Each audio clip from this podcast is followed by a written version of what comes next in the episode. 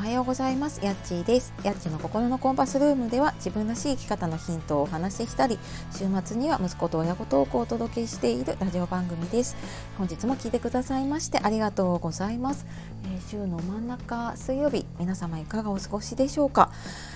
えー、今日はですね子供にイライラして怒って反省皆さんどうしてますかっていう私のちょっと独り言のような雑談をお届けさせていただきます。でね本当にあの子育てされてるねパパさんママさん、えー、本当にお疲れ様です日々ね大変ですよね であのこれ本当にね昨日の夜かなのもうほやほやの出来事なんですけれども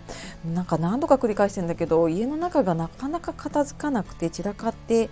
てで、まあ、それをなかなか片付けなくてイライラしちゃうっていうことがね結構あって。で、まあ、なんかそれもあのみんながいる場所リビングがね散らかってたりしてて、まあ、結局物が出しっぱなしなんでね元に戻せなくて出しっぱなしになっていて。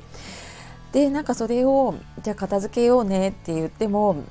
うち息子がね10歳なのでうんちょっとやっぱりちょうど変化の時なのかな「いや片付けたよ」とか「いや今やってるよ」って「いやゲームやってるじゃん今」みたいな なんかそこでまたなんか私のイライラがこうなんかこうプチンというかドカンというかね そういう風になっていってもうどんどんどんどんこうもうああいったこういったみたいなのに、ね、なっちゃってああなんかまた怒っちゃったなと思って 反省をしていたところです。でうんじゃあなんかこれどうし,、うん、どうしていこうかなと思って普段はね、あのそういうふうにこうなんでこうしないのとかって言わないようにしようとか思ってるんだけどその時ってもうねもうなんで片付けないのとかもういつもこうでとかってもうねなんか言い出すと止まらなくなっちゃうことがありませんか？なんかそんなのがあってじゃあどうしようかなって、まあ、今回はそのね片付けに関してなんだけれども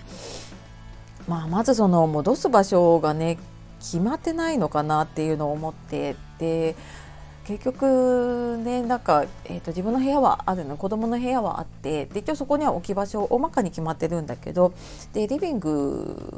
に結局なんかいろいろ持ってきてそれを戻さなくなっちゃうからなんかこう何でもボックスみたいなねこうカゴを1個置いててそこに入れてたんだけどもうそのカゴも溢れ返って結局リビングのテーブル全部こうなんかごちゃごちゃって侵食されてで、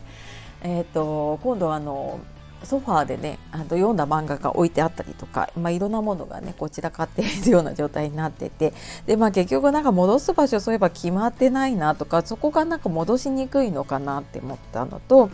あと、まあ、結構本人困ってないんですよねそこに置きっぱなしになっていたとしてもね困ってないなって思うし。でまあ結局その散らかってるのがね普通になってきちゃってるから、まあ、一度ちょっとやっぱ綺麗にしなきゃなとも思うしで自分のものだと結構もうバシバシ捨てちゃうんですよねあのそんなに多分片付けが好きじゃないからもともとのものを減らしちゃおうと思って自分のものはね結構シンプルにしていて今使うものだけにしてるんだけど子供のものって特にやっぱり昔のものとかいろんなものどんどんどんどんね溜まってきちゃうんだよね。でなんかそこをやっぱり片付けるのにうんなんか私だけでこうバンバンバンバン片付かないから結局後回しになっちゃっててで捨てられなくなっちゃってるなっていうのをねちょっと思ったりしていました。でまあ結局ねあのここは、まあ、自分の中でねやらなきゃなと思ったのはうんなんか戻す場所を一緒に決めたりとかね一度ちょっときれいに片付けたりとか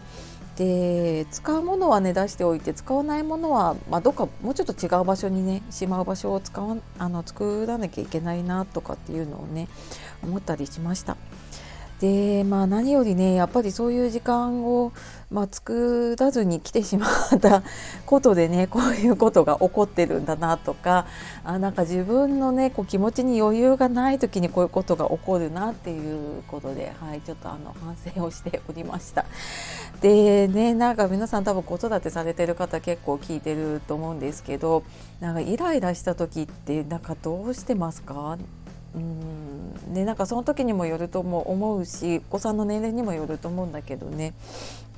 っていうのとなんか片付けその子どものものの片付けでやっぱりどんどんどんどん増えていっちゃうからね。なんかそれをなんか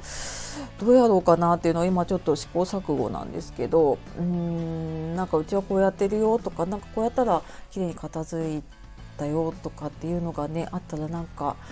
え、聞きたいなと思って今回配信をさせていただきました。ね、普段あの私親子トークとか仲良さそうにしていたり思考整理の話をしたりとかしているんだけれどもまあ現実はやっぱりね日々こういう一個一個のことに悩みながらね日々過ごしております。はいというわけで、えー、一緒にね頑張っていきましょう日々の仕事子育てね大変ですけどね。はいというわけで、えー、今日もね最後まで聞いてくださいましてありがとうございました。え、いつもねいいねコメントレター本当にありがとうございます。では素敵な一日をお過ごしください。えー、また次の配信でお会いしましょう。さよなら、またね